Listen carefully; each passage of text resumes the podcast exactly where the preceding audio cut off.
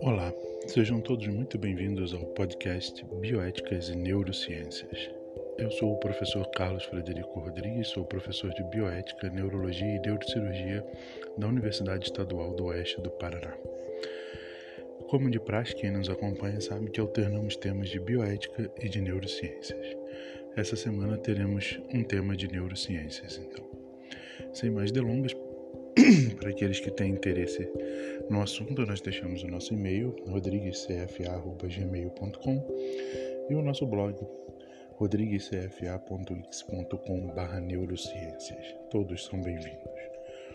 Hoje falaremos sobre os marcos da neurociência. A maior parte do que sabemos sobre o cérebro provém de pesquisa lenta e meticulosa de grandes grupos de pessoas. Mas a neurociência também é pontuada por grandes descobertas ou ideias, em geral surgidas a partir do trabalho de um único cientista. Algumas provaram mais tarde ser inovações valiosas. Vamos falar um pouco sobre cada uma delas. A frenologia. Franz Joseph Gall Gall acreditava que a personalidade poderia ser verificada apalpando-se o contorno do crânio.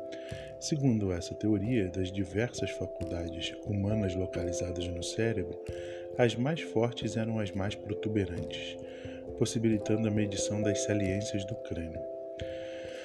A teoria foi muito popular no século XIX.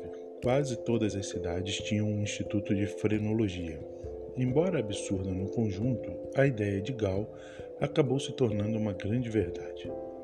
Técnicas de imagiamento destinadas a localizar as funções cerebrais são frequentemente chamadas de frenologia moderna. O homem que se perdeu. Phineas Gage, este educado e benquisto supervisor de obras ferroviárias norte-americano, passou por uma enorme transformação tornando-se agressivo e desrespeitoso depois que teve parte do cérebro destruída em um acidente. O estudo deste paciente demonstrou que as faculdades, como o juízo moral e social, podem estar associadas ou localizadas no lobo frontal. Áreas da linguagem: Broca e Wernicke. Em 1861, o médico francês Paul Broca descreveu o caso de um paciente que chamou de TAN, pois essa era a única palavra que ele falava. Quando Tan morreu, Broca examinou seu cérebro e descobriu uma lesão na porção inferior do córtex frontal esquerdo. Essa parte do cérebro passou a ser chamada área de Broca. Em 1876, o neurologista alemão Karl Wernicke descobriu que a lesão na porção posterior do lobo temporal do hemisfério cerebral esquerdo, a área de Wernicke, também causava problemas de linguagem. Os dois cientistas foram os primeiros a definir com clareza áreas funcionais do cérebro. Primeiros implantes cerebrais. José Delgado, o neurologista espanhol José Delgado inventou um implante cerebral que podia ser controlado remotamente por ondas de rádio. Numa famosa experiência realizada em 1964, Delgado enfrentou um touro, fazendo com que ele parasse ativando um implante no cérebro do animal. Em outra experiência, colocou o dispositivo no cérebro de um chimpanzé, intimidava, que intimidava um companheiro. Delgado colocou o controle na gaiola do chimpanzé vítima, que o usou para desligar o mau comportamento do outro. Mapeando o cérebro. Wilder Penfield. Os primeiros mapas detalhados da função cerebral humana foram feitos pelo neurocirurgião canadense Wilder Penfield. Ele trabalhou com pacientes submetidos à cirurgia para o controle de epilepsia. Quando o cérebro estava exposto e o paciente consciente, Penfield investigava o cérebro com um eletrodo e observava as respostas do paciente, enquanto tocava cada uma das partes. O trabalho de Penfield foi o primeiro a revelar o papel do lobo temporal na memória e a mapear as áreas do córtex que controlam o movimento e fornecem as sensações corporais. Lobotomia. As primeiras lobotomias foram executadas na década de 1890, mas realizadas em larga escala somente a partir dos anos 1930, quando o neurocirurgião português Edwards Muniz descobriu que a interrupção dos nervos que vão do córtex frontal ao tálamo aliviava sintomas psicóticos em alguns de seus pacientes. O trabalho de Moniz foi aproveitado pelo cirurgião norte-americano Walter Freeman, que inventou a lobotomia com furador de gelo.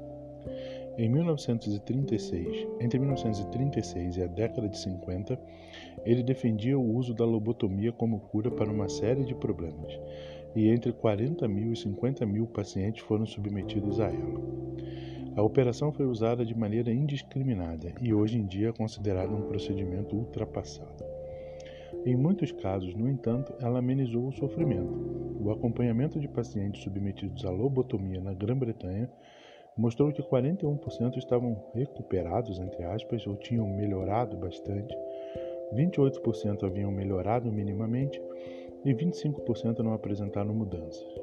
4% morreram e 2% pioraram. Formação da memória. Henry Molaison. Em 1953, aos 27 anos, HM foi submetido a uma cirurgia nos Estados Unidos para tratar uma epilepsia grave. Os cirurgiões que na época desconheciam as funções do hipocampo retiraram uma grande parte dele. O paciente se tornou incapaz de formar novas memórias até o fim da vida. Esse acidente trágico demonstrou o papel crucial do hipocampo na memória. Decisões conscientes. Benjamin Libet.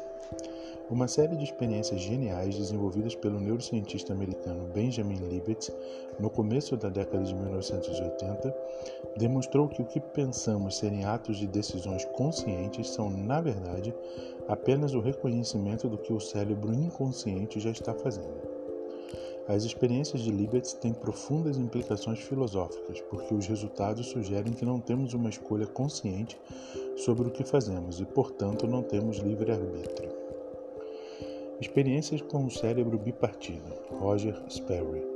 O neurobiólogo Roger Sperry conduziu as experiências do cérebro bipartido em pessoas cujos hemisférios foram separados cirurgicamente durante o tratamento para epilepsia elas demonstraram que, sob determinadas condições, cada hemisfério poderia abrigar pensamentos e intenções diferentes. Isso suscitou a profunda questão sobre se uma pessoa tem um único eu.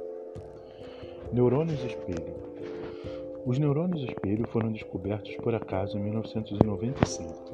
Um grupo de pesquisadores da Itália, liderados por Giacomo Ridiolatti, monitorava a atividade neural do cérebro de macacos que faziam movimentos de se esticar. Um dia, um pesquisador inadvertidamente imitou o movimento do macaco enquanto este o observava, e descobriu que a atividade neural do cérebro do macaco, deflagrada em resposta à visão, era idêntica à atividade ocorrida quando o macaco fazia a ação. Alguns estudiosos acreditam que os neurônios espelhos sejam a base da teoria da mente, da imitação e da empatia. Espero que tenham gostado apenas uma introdução aos marcos da neurociência e até o nosso próximo podcast com um assunto de bioéticas. Até lá, um abraço a todos.